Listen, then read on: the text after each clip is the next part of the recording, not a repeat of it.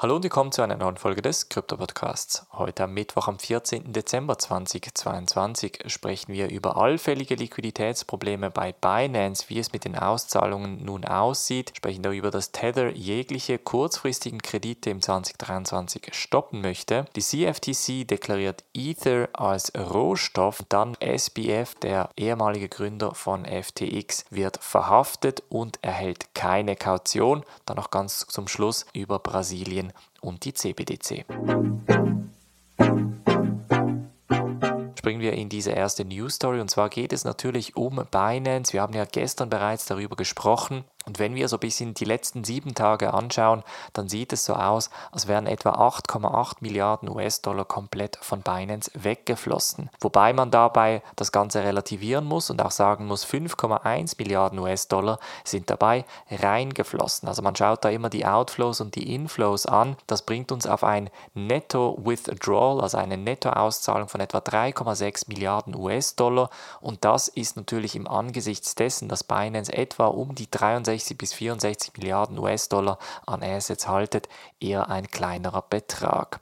Die Auszahlungen sind mehr oder weniger smooth vonstatten gegangen. Vor allem die Leute, die jetzt kurzfristig ihre Gelder von Binance abgezogen haben, sind da natürlich froh darum. Kurz gekriselt hat es nur bei USDC, denn Binance hat da auch ganz klar kommuniziert, dass zum Beispiel PAX bzw. BUSD in USDC durch eine Bank in New York in US-Dollar umgewandelt wird. Das kann natürlich nur erfolgen, wenn die Banken entsprechend offen sind und das wiederum bedeutet, dass einige Leute bei gewissen USDC-Zahlungen entsprechend auf die Banköffnungszeiten warten mussten.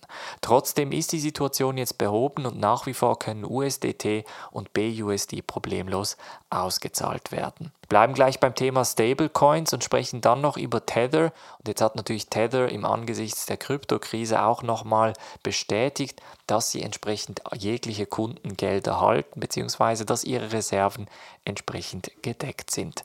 Gemäß neuesten Berichten sollen die Kundengelder oder die Tether-Reserven etwa 82% betragen und Tether hat jetzt in einem Blogpost nochmal angekündigt, dass sie im 2023 sogenannte Secured Loans, also versicherte Kredite, komplett reduzieren möchten. Das bedeutet, dass keinerlei Kredite mehr von den kurzfristigen Geldern von Tether herausgegeben werden. Tether hält nach wie vor einen großen Teil der Gelder in kurzfristigen Treasury Bills, also in kurzfristigen Staatsanleihen, welche sie in US-Dollar-Anleihen entsprechend investiert hat. Das kommt natürlich jetzt in der Krise wie gerufen, denn Tether ist natürlich nach wie vor in der Kryptokrise als die Stablecoin bekannt, die halt am intransparentesten ist und nach wie vor entsprechend entsprechend einen Reputationsschaden mit sich bringt. Dieser Reputationsschaden, diesen wollen sie entsprechend auch aufarbeiten und möchten dabei auch dafür sorgen, dass Tether als stabile Stablecoin im 2023 erscheinen wird. Ganz interessant ist die nächste News Story von der Commodity Futures Trading Commission, der CFTC, welche Ether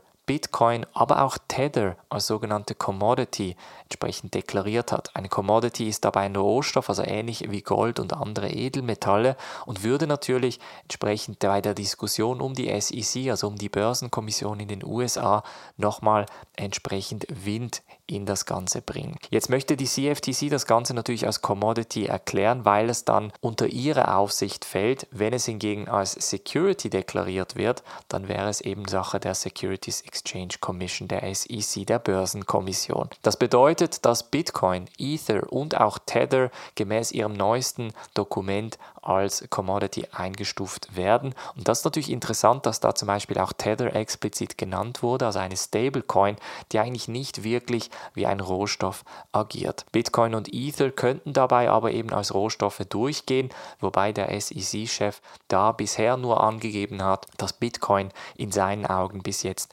als Rohstoff eingesetzt wird. Dann springen wir in die Bahamas und sprechen über die Festnahme von Sam Bankman-Fried, dem ehemaligen CEO von FTX. Ihm wurde nämlich die Kaution verweigert. Der Anwalt hat eine Kaution von 250.000 US-Dollar angefordert weil sie auch sagen, dass es kein Fluchtrisiko um Sam Bankman-Fried gebe und sie deshalb entsprechend die Kaution beantragt haben. Der Richter hat aber abgewiesen, das bedeutet, Sam Bankman-Fried wird nach wie vor im Gefängnis verweilen und das bis am 8. Februar 2023. Und dann zum Schluss sprechen wir noch über Brasilien, denn die Zentralbank in Brasilien möchte per 2024 eine Central Bank Digital Currency, also eine CBDC herausgeben, so der Präsident Roberto Campos Neto, welcher das Ganze an einer Konferenz am Dienstag angekündigt hat. Ziel von der CBDC sei es unter anderem auch die Inklusion und die Integration von unterschiedlichen Finanzinstituten, um dabei auch dafür zu sorgen, dass man vor allem Leute, die keinen Zugang zu Finanzdienstleistungen haben, dass man dabei entsprechend mit CBDCs punkten kann. Ob das jetzt wirklich schlussendlich vonstatten gehen wird, ob man da wirklich inklusiv vorangehen wird oder ob es als Kontrollmechanismus bleiben wird, das ist natürlich die ganz große Frage. Brasilien würde dabei ähnlich wie die Bahamas, Nigeria und auch Jamaika eine entsprechende CBDC herausgeben. Geplant ist das Ganze per 2024, wird jetzt also noch im Pilotprogramm laufen. Das war's von der heutigen Folge. Wir hören uns morgen wieder. Macht's gut und bis dann.